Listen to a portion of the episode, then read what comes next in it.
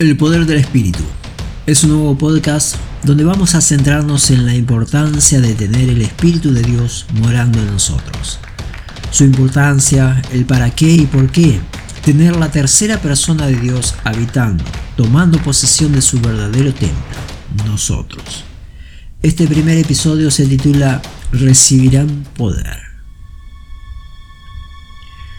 Hace un tiempo escribí un cómic corto para la página Cómics Cristianos, en el que un joven leía la Biblia en su teléfono inteligente y leía el siguiente pasaje.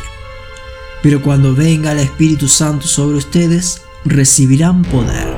Hechos 1.8. No sé qué se le pasaba por la cabeza a este joven y comenzó a alucinar con una especie de superpoder estilo Avengers. Decía, wow, recibiré poder y visión de rayos láser. Ahí ya se imaginaba con un traje de superhéroe con capa y tirando unos rayos rojos por los ojos. Y seguía pensando, y recibiré superfuerza. Se imaginaba levantando una locomotora de ferrocarril solo con sus manos. Poder volar. Ya creía que era Superman. Qué cabeza, ¿no? Tendré control telepático, detener disparos mientras me como una hamburguesa. Ya se le había subido el quecho a la cabeza y se imaginaba en musculosa, shorts, ojotas, mientras se comía una hamburguesa y un delincuente le disparaba con una ametralladora sin causarle ningún daño. ¡Qué cabeza, por Dios! Detener a los malantes. Y ya pensaba que era Superman, Batman y Iron Man juntos. En eso un anciano le toca el hombro y riéndose le dice, tienes mucha imaginación muchacho. Y sigue diciéndole, el poder que Dios nos da es el propio Espíritu de Dios dentro de nosotros. Es paz, certeza, fe, mansedumbre, templanza, amor, sabiduría, poder para vencer el pecado, poder para predicar a Cristo aunque el mundo entero te aborrezca y por sobre todo el poder para vencer la muerte y alcanzar la vida eterna. En ese momento, el joven se quebranta y entrega su vida a Cristo olvidándose de todo lo que se había imaginado y anhelando tener el Espíritu de Dios en él, porque entendió que el poder del Espíritu de Dios sobrepasa todo ese poder ficticio que nos enseñan las historietas, libros o el cine de ciencia ficción. Pero cuando venga el Espíritu Santo sobre ustedes, recibirán poder y serán mis testigos, tanto en Jerusalén como en toda Judea y Samaria y hasta los confines de la tierra, nos decía Jesucristo. Ser testigos de Cristo, los primeros discípulos no solo testificaron a Cristo por haberlo visto cara a cara, porque si por eso fuera, Pedro no lo hubiera negado y los demás no hubieran huido cuando lo apresaron.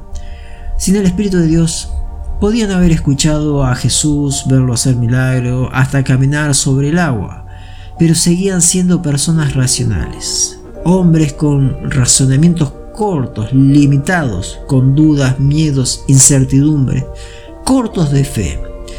Aún así, fueron obedientes a su palabra y por 40 días se quedaron en Jerusalén todos juntos, unánimes, orando, clamando, seguramente debatiendo todo lo que había acontecido los últimos tres años y por la obediencia recibieron la promesa del Padre, el Espíritu de Dios, el poder de lo alto. Una vez, mientras comían con ellos, les ordenó, no se alejen de Jerusalén, sino esperen la promesa del Padre, de la cual les he hablado. Juan bautizó con agua, pero dentro de pocos días ustedes serán bautizados con el Espíritu Santo. Hechos capítulo 1 versículo 4 y 5. El Espíritu Santo se había manifestado en los patriarcas, profetas, hasta en reyes, pero no era algo permanente. Venía sobre cierta persona que Dios elegía y actuaba por cierto tiempo. Un ejemplo, el caso de Sansón. Y el Espíritu de Jehová vino sobre él y descendió a Ascalón. Jueces 14:19. Pero el Espíritu de Jehová vino sobre él y las cuerdas que estaban en sus brazos se volvieron como lino quemado con fuego y las ataduras se cayeron de sus manos. Jueces 15:14. El Espíritu de Dios siempre habitaba en algún escogido de manera esporádica, momentánea, pero había una promesa del Padre que sería derramado de manera permanente en quienes creyeran. Y después de esto, derramaré mi espíritu sobre toda carne. Y profetizarán vuestros hijos y vuestras hijas, y vuestros ancianos soñarán sueños, y vuestros jóvenes verán visiones, y también sobre los siervos y las siervas derramaré mi espíritu en aquellos días. Joel capítulo 2 versículos 28 y 29. Esta profecía comenzó a cumplirse con Jesús hombre cuando luego del bautismo en las aguas fue bautizado con el Espíritu Santo. Y descendió el Espíritu Santo sobre él en forma corporal, como paloma. Y vino una voz del cielo que decía, Tú eres mi Hijo amado en quien tengo complacencia. San Lucas 3:22.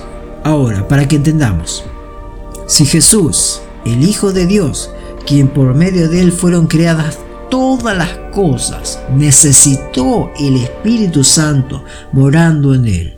¿Cuánto más no lo vamos a necesitar nosotros, que somos unos pequeños gusanos pecadores?